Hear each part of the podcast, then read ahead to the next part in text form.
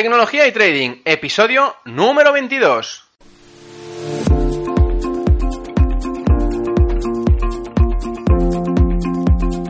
Muy buenos días a todos, bienvenidos un día más a este podcast y canal, donde se trata todo lo relacionado con el trading financiero, la informática y por tanto la combinación de los dos, el fintech. Aquí tratamos tanto técnicas como estrategias basados en algoritmia, explicando también las noticias en estos dos mundos. Por eso y por muchas cosas más, solo puedo deciros bienvenidos a Tecnología y Trading. Martes 27 de diciembre. Una vez ya pasado San Esteban, las fiestas, Navidades y ahora ya encarándonos para final de año. Por eso este programa lo dedicaré a los más pequeños de la casa. Dentro de nada tendremos, eh, los tendremos correteando por casa pidiendo a los Reyes Magos esos regalos tan, tan esperados durante todo el año. Como estos días los Reyes Magos están tan, tan atareados eh, encontrando esas cosas que tanto desean estos niños de nuestras casas, quiero aportar mi granito de arena y os dejaré un regalo que uso en mi día a día en el trading. Y es un indicador muy interesante que aporta información tanto de la cuenta como el beneficio o pérdida que tienes durante el día, durante el día de ayer, durante los anteriores días. También la volatilidad, el margen que, se está utilizando en cada momento, el spread, la diferencia entre el bid y el ask, entre la oferta y la demanda que hay en, en ese momento en la plataforma. Todo eso en un solo indicador y de forma gratuita, como siempre. Os lo dejaré en el apartado de herramientas, donde allí podéis encontrar todas las herramientas, todos los indicadores, todos los scripts que voy colgando en la página web, que quien no lo sepa es ferramp.com. ¿sí? Eh, para poder acceder en, el apartado de herramientas tendréis abajo de todo, en, en la parte de abajo, en el footer, un subapartado, un menú que pone herramientas, entre otras cosas, como por ejemplo la página de contactar, que me podéis escribir siempre que queráis, siempre que tengáis alguna duda del podcast o siempre que tengáis alguna sugerencia para poder hacer de algún curso que, queráis, que estéis interesados o cualquier otra cosa. Bien, pues hoy vengo a hablaros de un tema importante a la hora de hacer trading y viene muy relacionado con la gestión del tiempo de cada uno. Para mí es un punto súper importante, es decir, eh, todo el mundo tiene el mismo tiempo, tiene 24 horas al día, 365 días al año, y sin contar los bisiestos. Todo el mundo tenemos el mismo tiempo, pero algunos lo gestionan de una manera o lo gestionan de otra. Eh, esta gestión para mí es súper clave. Eh, ¿Clave por qué? Bueno, porque mm, en, los tiempos que vivimos, vivimos bastante estresados, decimos la típica frase de que no tenemos tiempo para, para nada, y realmente la frase está equivocada, según mi punto de vista, porque el tiempo todos tenemos el mismo, es la organización o la desorganización de cada uno la que permite hacer más cosas o menos cosas. Aunque también digo una cosa, siempre querríamos hacer más de lo que hacemos realmente, y es por la por las pretensiones o por las ganas que tenemos de hacer cosas y que, y que al final, pues, por falta de, del, tiempo necesario, de la organización necesaria, no lo tenemos. Bien, pues eh, como todos somos diferentes y cada uno tiene un tiempo, como decía, diferente, y unas obligaciones también diferentes. Hay personas que le pueden dedicar más horas y menos, y menos horas a, la hora de invertir en capital a través de, de, la bolsa, del forex, de los futuros, de, ya sea del mercado que sea. Aparte, como vimos ayer, hay herramientas que te permiten facilitar mucho la vida en muchos aspectos. Tanto sea para la automatización de, mucho, de muchas partes de esas negociaciones que, hacemos eh, en el mercado financiero ya sea a través de indicadores, ya sea a través de, scripts, ya sea a través de algoritmos, ya sea a través de robots y sistemas automáticos de trading. Hay infinidad de herramientas. Como todas las herramientas habidas y por haber, se tienen que saber utilizar y poder sacar el máximo provecho para acabar de, utilizarlas de forma correcta. Bien, pues en cuanto a la gestión de tiempo, voy a definir ahora las tipologías de operativa, es decir, las diferentes maneras que hay de operar en el mercado sea cual sea, sea en el mercado de Forex, en el mercado de acciones, en el mercado de futuros, en el mercado de CFDs, da igual. Al final lo que buscamos es tener el máximo provecho, el máximo beneficio, teniendo el mínimo, el mínimo trabajo posible. Eso es el deseo de cada uno, claro, obviamente. Pero eh, yo me presupongo que la gente querrá eh, dedicarle menos horas a, una actividad y poder dedicarle pues a estar a la familia, a estar al ocio, a estar a, al deporte que se quiera hacer o a viajar o lo que sea. Y no estar todo el santo día conectado a, las redes sociales, a, Internet, a las pantallas, a los móviles, a las tablets y estar todo el día pendiente de las inversiones. Por eso hay diferentes tipologías de inversión, de operativa. Podemos definirlas en dos, eh, aunque realmente veremos tres. ¿Por qué digo que veremos tres? Porque la tercera es de un carácter mucho más profesional y que, y que tiene unas características muy concretas, muy específicas y que realmente poca gente eh, de a pie puede, puede llegar a tener, sino que son grandes multinacionales, grandes instituciones, grandes eh, empresas que tienen millones de, de, dólares o de euros de inversión detrás de, de sus algoritmos y detrás de sus, de sus maneras de operar. Bien, esto lo veremos a la última instancia, pero principalmente me gustaría destacar dos grandes tipologías de inversión, de operativa. La primera tipología de todas es swing trading. La, definiremos como aquella tipología en la cual cuando eh, hacemos una operación eh, en cualquier mercado financiero, ya sea en acciones, en forex, en futuros, en los que hemos enumerado estos días, eh, la dejamos abierta durante un cierto tiempo, más de un día. Swing trading sirve para, para poder hacer operaciones con un gran recorrido, la mayoría de las veces. ¿Por qué? Bueno, porque hay inversores que, como decía antes, la gestión del tiempo la valoran mucho y no quieren estar pendientes constantemente en cada momento de sus inversiones. Como no quieren estar todo el rato pendientes y quieren hacer, o, o, no pueden porque están haciendo otras actividades, como un trabajo por cuenta ajena o realmente están de viaje o lo que sea, al ser operaciones que duran varios días, obviamente estás expuesto a cualquier tipo de, subidas, de bajadas, de alteraciones del precio en ese mercado.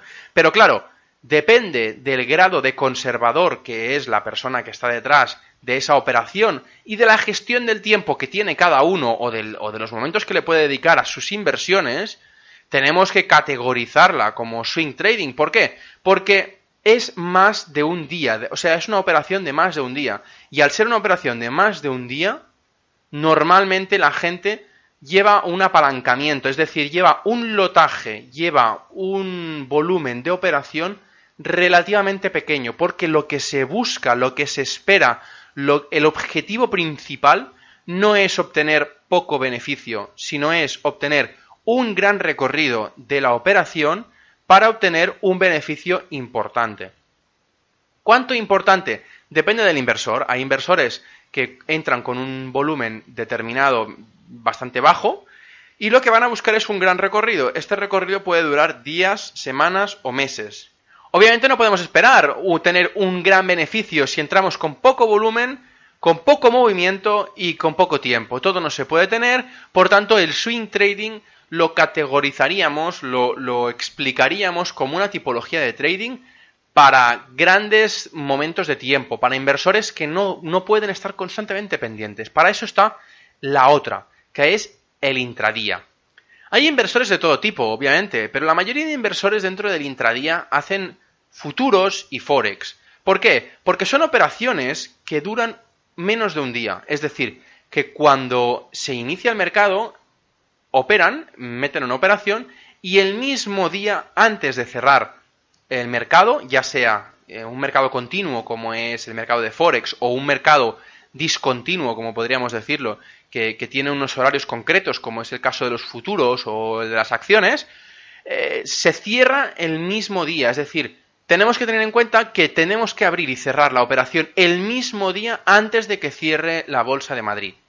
Eso, claro, mm, como podréis encontrar, eh, como podréis ver, es un, un, lapso de tiempo muy limitado. Sí, pero es que hay inversores que prefieren hacer intradía, que no les cobren las comisiones, los swaps, y aparte que puedan tener, lo que digo yo, el índice de sueño bastante bajo. Es decir, que no tengan que arriesgarse, que no tengan que exponerse a las posibles causas o posibles movimientos eh, impredecibles que tiene el mercado en cualquier momento. Ayer ponía un caso muy concreto que era el de las Torres Gemelas, cuando hubo, bueno, el atentado a, Estados Unidos, a Nueva York, a las Torres Gemelas. Eso es un caso que no se puede predecir, es un caso que es excepcional y que no pasa muy habitualmente, por suerte. ¿Qué pasa? Que ese tipo de acciones, ese tipo de noticias, alteran mucho el rango de volatilidad del mercado. Es decir, cuando hablamos de volatilidad, hablamos de que se mueve mucho y, podemos predecir un poquito, pero no podemos predecir todo el largo movimiento porque ante una noticia tan grande no se puede, no se puede predecir cuánto se moverá, porque es, eh, no, no lo sabes, no lo sabes. Bien, por eso definiremos el intradía como una parte más, más pequeña, más con recorridos pequeños y con un riesgo que realmente es bastante controlado. Por eso tenemos que, tener en cuenta que el trading intradiario estadísticamente tiene que ser ganador. Por ejemplo, un, caso, un robot, un algoritmo, va a buscar un recorrido de, muy pequeño, de un punto o dos puntos, pero tiene que tener un riesgo asociado, un riesgo pequeño, a lo mejor de tres puntos. Y lo más importante es la estadística de este algoritmo, de, este, de esta operativa. ¿Por qué? Porque ya que tenemos que cerrar la operación el mismo día, no podemos esperar que haga un recorrido muy grande, porque si es un recorrido muy grande, pasaría a ser un tipo de operativa swing trading. Por eso, eh, el swing trading lo podemos dividir en diferentes partes, tanto en la búsqueda de activos eh, con patrones concretos, en los cuales el movimiento pequeño, el movimiento eh, micronoticiario, es decir, que, que realmente haya las típicas noticias de por ejemplo, el tercer eh, viernes de cada mes hay una noticia en Estados Unidos que es bastante, bueno, no agrícolas, que, que es bastante importante y que, y que, bueno, se mueve un poquito, pero a nivel de swing trading, a nivel de, movimientos grandes, de 100, 200, 2000, 2000 o 5000 puntos, en los cuales vamos a buscar un recorrido grande durante varios días, más de un día, por eso no es intradía, automáticamente tenemos que buscar patrones grandes eh, y mucha gente, de hecho, eh, categorizará el swing trading como más fácil que el intradía, porque el intradía, al ser operaciones que tienen que estar entre la apertura del mercado y el cierre de mercado, obviamente se hace mucho más difícil poder sacar el beneficio, salir de mercado y estar, como se llama, limpio para el día siguiente. Es decir, sin operaciones abiertas y poder irse del mercado a dormir, a tomarse una caña, lo que sea, sin ninguna operación en el mercado. Esa es la idea del intradía. En el caso de que se deje una operación swing trading, es decir, una operación para el día siguiente, para dentro de dos días, dos semanas, dos meses, dos años, estaremos haciendo otro tipo de operativa. Aparte, el swing trading, eh, hay mucha gente que lo utiliza en estos activos que hemos, hemos enumerado en, en intradía. Hay mucha gente que opera en acciones, que opera en forex, que opera en futuros y algunos CFDs basados en índices o metales haciendo swing trading. Pero la mayoría de la gente que hace swing trading son un poquito más conservadores o que tienen un volumen de operación más grande, bancos, instituciones. ¿Por qué? Porque buscan un beneficio con, una, con un recorrido concreto. No les importa entrar dos puntos por arriba, dos puntos por abajo. Lo que van a hacer es ir a buscar muchos puntos con un riesgo moderado, es decir, un riesgo más conservador que el intradiario.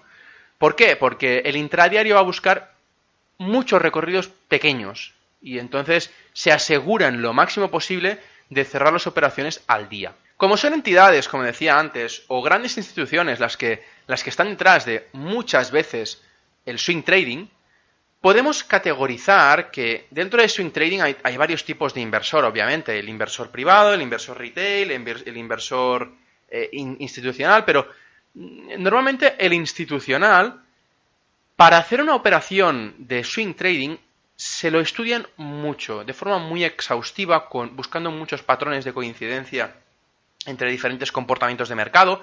Y cuando tienen todo esto bien analizado, y que, realmente saben que, que, la operación va a ir a hacer bastantes pips o bastantes puntos o bastante recorrido en general, lo que van a hacer es entrar con un, con un volumen de operación importante.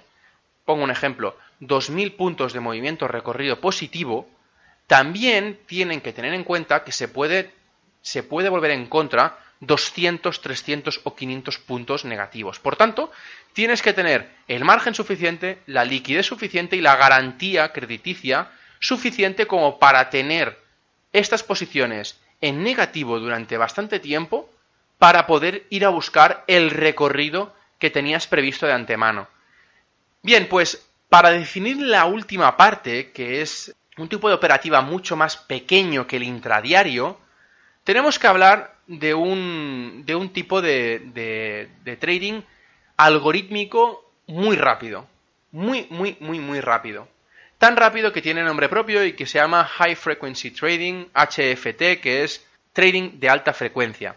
Este trading de, alta frecuencia es, es un trading que no es para nada convencional, no es para nada retail, no es para nada eh, típico de encontrar si no es en las grandes instituciones, si no es las empresas grandes, las que se pueden permitir realmente máquinas muy potentes eh, estando muy cerca de la bolsa, con una cercanía tan, tan, tan, tan, tan, tan, tan, pero pegada a la bolsa, que cada metro de fibra óptica de, de la conexión a Internet se paga con miles de euros, porque ser el primero en este tipo de operaciones es clave.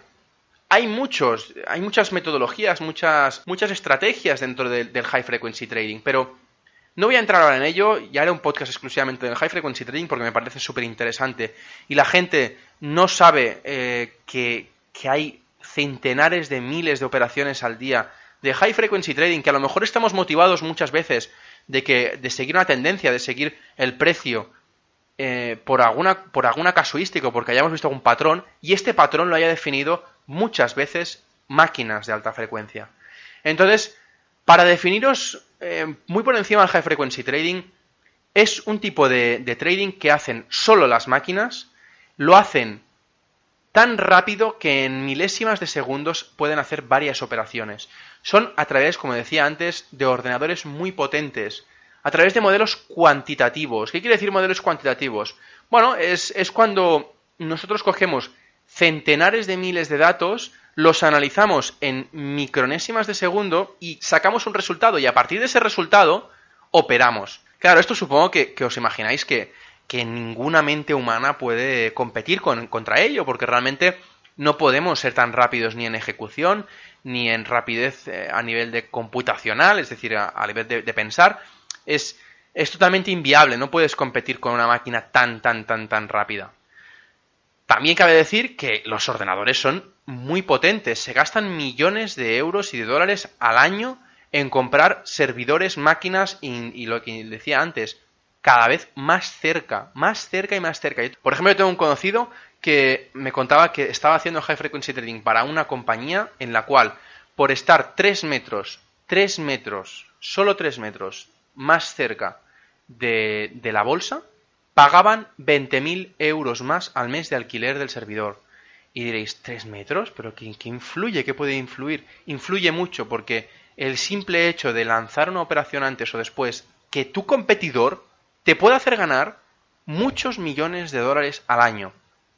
Claro, ellos, como os imaginaréis, con tanta rapidez, no se pueden hacer muchísimas operaciones grandes. No, es que lo hacen al revés, lo han pensado al revés. En vez de hacer operaciones muy grandes y hacer una al día o dos a la semana o, al año, vamos a hacer centenares de miles de operaciones al día, es decir, en varios segundos o, en, o, muchas operaciones en cada, en cada minuto, pero siempre teniendo en cuenta que vamos a ganar una milésima parte de un dólar. Es decir, como dijimos, un, céntimo de un céntimo de dólar. Una pequeña parte de un céntimo de dólar. Claro, diréis, ostras, pero es que esto es, es ínfimo, es irrisorio. Claro que es irrisorio. Pero cuando hablamos de miles de operaciones al día, estamos hablando de que en una hora pueden estar ganando miles de euros, miles de dólares, por el simple hecho de que van acumulando, acumulando, acumulando, y el riesgo que tienen es muy pequeño también. Por tanto, van a buscar deficiencias de mercado, eh, problemas que tenga a la hora de compatibilizar eh, algunos, algunos precios con, entre diferentes brokers, van a buscar puntos muy concretos del mercado donde ellos saben que van a sacar con alta probabilidad un beneficio bastante importante. Pero no quieren un beneficio importante en una sola operación, sino quieren un beneficio importante en un conjunto muy grande de operaciones. Cuantas más, mejor, porque reduces el riesgo. ¿Sí? Bueno, esto ya lo veremos, como digo, como decía antes. Pero quería destacar que, bueno, por ejemplo, sin ir más lejos, en el 2010, el 55% de las operaciones de mercado, eso hablamos de hace 7 años, y esto es exponencial. Pues en el 2010, el 55% de operaciones del mercado estaban hechas y realizadas a través de máquinas de alta frecuencia.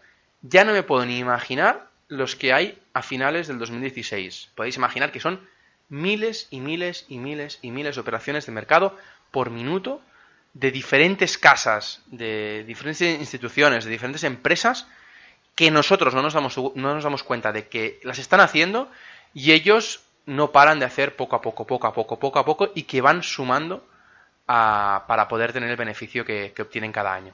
Bien, pues nada más, hasta aquí el podcast de hoy. Quería explicaros un poquito por encima que podemos tener, pues lo que decía, eh, tanto el swing trading como el intradía, como el micro intradía, como le queramos decir, el, high frequency trading, y que realmente, bueno, eh, cada uno utiliza una o dos o más de una, si puede, de este tipo de, operativa, pero bueno, cada una viene asociado a unos requisitos diferentes, por el tema del rollover, por el tema del swap, cada uno tiene sus, especificaciones más concretas, pero todo siempre viene relacionado con la gestión del tiempo de la inversión de cada uno. Bien, pues como decía, hasta aquí el podcast de hoy. Eh, para los que me escucháis en iVoox os agradecería un me gusta. Y a los que me escucháis en iTunes os agradecería un 5 estrellas. Y nada, cualquier cosa que tengáis de dudas, de sugerencias, de en cuanto a los cursos que, estoy haciendo, que estoy publicando en la página web ferrampe.com. Allí también podéis encontrar ese formulario para poder hacerme esas preguntas. Y nada más, muchas gracias a todos y hasta mañana.